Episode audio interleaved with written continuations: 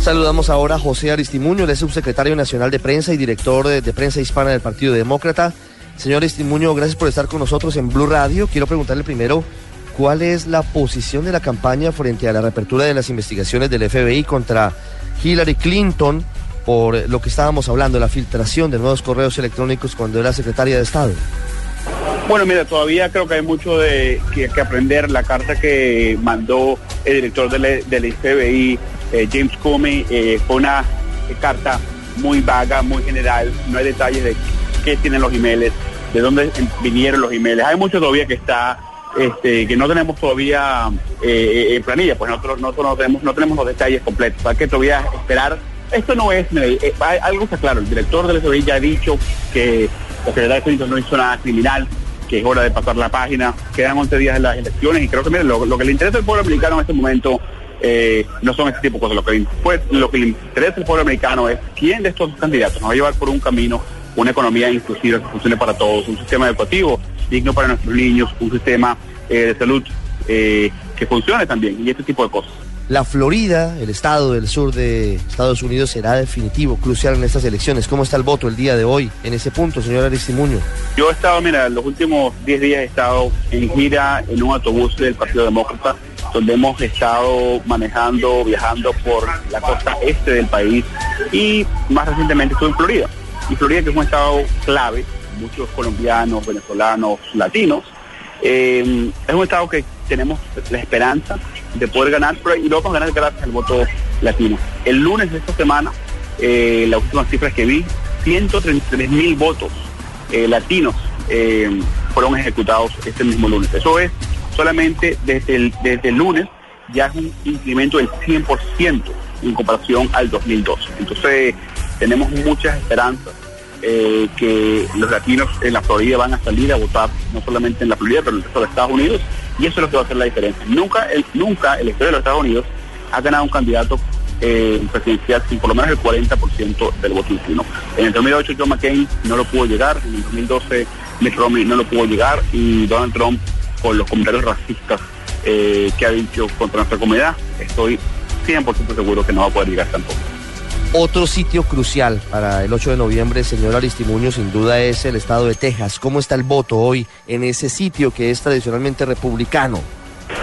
Pues estados como tú te refieres, que son históricamente republicanos, como Texas, como Arizona, que nos está viendo muy bien. Yo creo que podemos hacer que, eh, que podemos convertir este, de rojo a azul estados como Texas, estados como Arizona, si la gente sale a votar. El voto es nuestra voz, en la unión está la fuerza, podemos hacer que Texas sea un estado democrático, podemos hacer que Arizona sea un estado democrático, pero la única manera de hacer eso es que todos salgan a votar.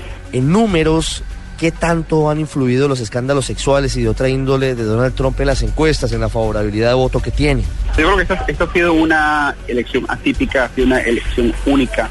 Por primera vez en la historia de Estados Unidos tenemos un candidato eh, por el lado republicano divisivo, que quiere ponernos uno contra los otros, que quiere usar el racismo, que quiere usar el miedo para intimidar. Mira, hace unos días vimos que algunos asesores de Donald Trump tienen un programa para reprimir el voto, para que la gente no salga a votar. Sea, eso no es, eso es antidemocrático, eh, es una amenaza para para nuestra democracia, una amenaza para la credibilidad de nuestro país. Y también, bueno, vimos que en el último debate presidencial inclusive, inclusive dijo que no estaba dispuesto, no estaba listo para eh, aceptar los potenciales eh, resultados del 8 de noviembre. Si yo le preguntara, señor Aristimuño, cuál es el ambiente previo, cómo se vive en las calles, en los condados, cómo se vive en las ciudades estadounidenses, la campaña presidencial que nos podría contar a los colombianos. Sí, este, yo te puedo decir por nuestra parte del Partido Demócrata, estamos muy enfocados en sacar a la gente a votar, es nuestro número uno eh, prioridad en, estos últimos 11 días que quedan antes de las elecciones. Mira, la gente está ansiosa, la gente ya quiere votar. Este, eso sí, como dije, esta ha sido una elección un poco divisiva, este, ciertamente negativa por parte de nuestro por parte del candidato republicano y la secretaria Clinton, mira, ya quiere lo que esperemos, pues, eh, que ella gane para poder gobernar, para poder pasar una reforma migratoria inclusiva con un camino hacia la ciudadanía, para poder eh, continuar trabajando para incrementar el salario mínimo, para poder tener un sistema educativo que funcione para nuestros hijos, mejorar el programa del presidente de salud, conocido como Obama, que está cercano más a Latinoamérica eh, para tener un, un mundo más seguro combatir el terrorismo eh, como contra grupos como ISIS y otros. Eso es lo que hay que hacer, eso es lo que está buscando el pueblo mexicano en una presidenta y esta persona es Hillary Clinton. Intuyo su respuesta, pero debo hacerle la pregunta. ¿Cuáles son las probabilidades que usted le ve a Hillary Clinton, a su candidata, de ser la primera mujer presidente de los Estados Unidos? Mire, no, no, no voy a especular de cuáles son las probabilidades. Lo que sí sé es que la mayoría de los latinos en Estados Unidos, más del 70% apoyan a la secretaria Clinton, eh, más del 90% de los afroamericanos apoyan a la secretaria Clinton, la mayoría de las mujeres apoyan a la secretaria Clinton, así que tenemos este potencial, tenemos una es una opción real que, la, que una Clinton sea la primera eh, dama, eh, una mujer presidenta de los Estados Unidos, pero siempre, siempre si la gente sale a votar. Donald Trump puede ser presidente, es una probabilidad, no te puedo decir qué tan grande sea, pero es una probabilidad para asegurarnos que eso no pase, todos tenemos que, este, salir a votar. Señor Aristimuño, muchas gracias por estos minutos con el radar de Blue Radio. Gracias por terminar el programa. Usted está en El Radar, en Blue Radio.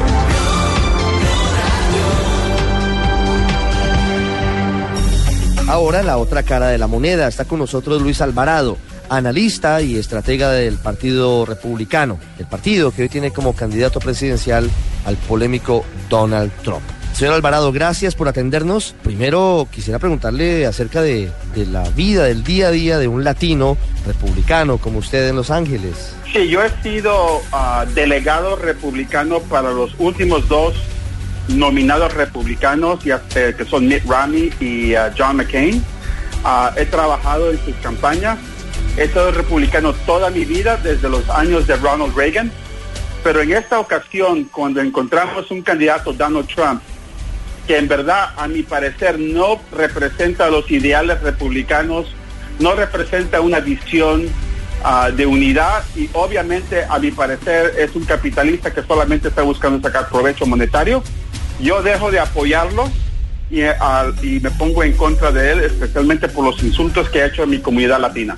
¿Por qué cree, señor Alvarado, que a pesar de los insultos, a pesar de los comentarios discriminatorios de Donald Trump en contra de los latinos, todavía hay alguna porción pequeña, pero que existe, de ese grupo de los latinoamericanos que apoya esa candidatura? Ah, tengo entendido por la mayoría de encuestas de que es un número increíblemente menor de latinos que van a apoyar a Donald Trump. Ah, de aquellos, ah, hay dos caras de la moneda. Hay aquellos que encuentran el mensaje autoritario de Donald Trump, simpatizante, de que encuentran eh, lo que él representa, algo que ellos ven como necesario para sacar el país adelante. yo creo que el personaje de Donald Trump, para que lo entienda tu comunidad, Ah, en Colombia es muy parecida a aquel de, Hugo Chávez, donde en verdad su mensaje, su elogio ah, es, un es un imán que atrae a ciertos personajes, especialmente de, bajos estudios, que quieren ver ah, y se encuentran fascinados con lo que representa Donald Trump. pero igualmente hay muchos demócratas o independientes que serán simpatizantes de Bernie Sanders y encuentran a Hillary Clinton como una candidata débil, una candidata que no es creíble, una candidata dañada y por eso también miran que tal vez Donald Trump trae una visión mejor para sacar el país adelante. Usted ha sido enfático en esta entrevista en que Donald Trump no lo representa. Esa ruptura obedece, entre otras cosas, a esa situación, al discurso discriminatorio del candidato? Para, eh, para explicarlo de la manera más fácil hay que entender de que el Partido Republicano, como muchísimos partidos, ah, son una coalición de diferentes ideologías. En el Partido Republicano los que más ah, tienen fortaleza son aquellas coalición de un grupo que es más que todo evangélico, cristiano. Ah, hay un grupo que es más allegado al sistema financiero republicano de capitalista y hay un ala republicana que es moderada, que en verdad lo que representa es un paso a la derecha de lo que es los demócratas, ah, más sociales, más ah, hacia la izquierda.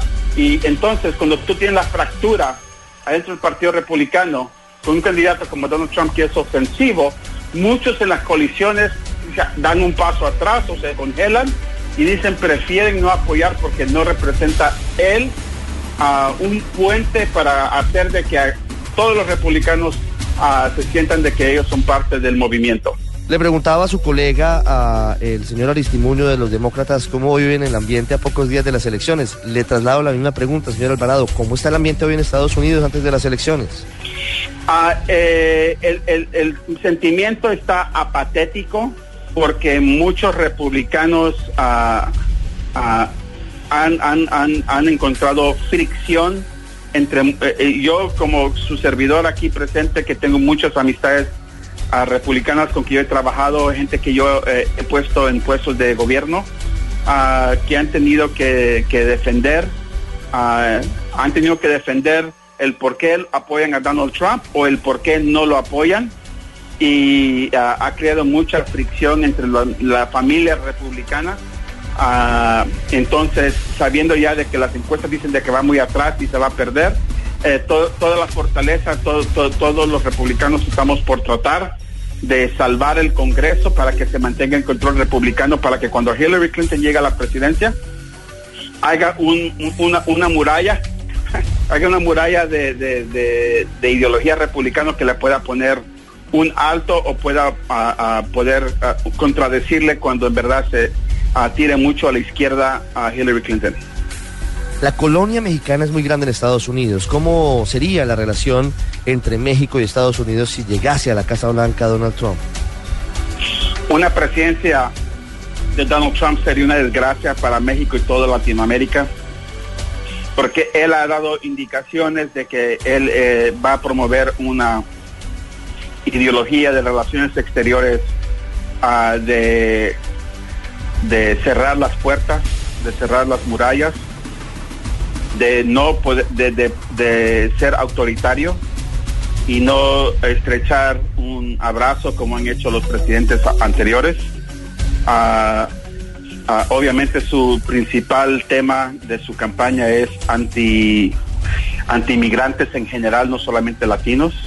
Ah, y yo creo de que si si llegase Donald Trump a la presidencia, aparte de de sus pólizas de relaciones exteriores, también sus pólizas económicas ah, serían totalmente contrarias a, una relación mutua entre nuestros países en el continente americano. Quiero hacer una pregunta final. ¿Usted cree que su candidato, o bueno, el candidato del partido al que pertenece, si usted no comparta esa nominación, podría eventualmente llegar a la presidencia de los Estados Unidos? Ah, el miedo que existe siempre, ah, y especialmente hace un par de horas escuchamos de que el FBI ha encontrado otros correos de Hillary Clinton que también podrían ser dañinos o pueden dar facción a de que Hillary Clinton también es una persona tan dañada que también sería ah, muy mala para el país.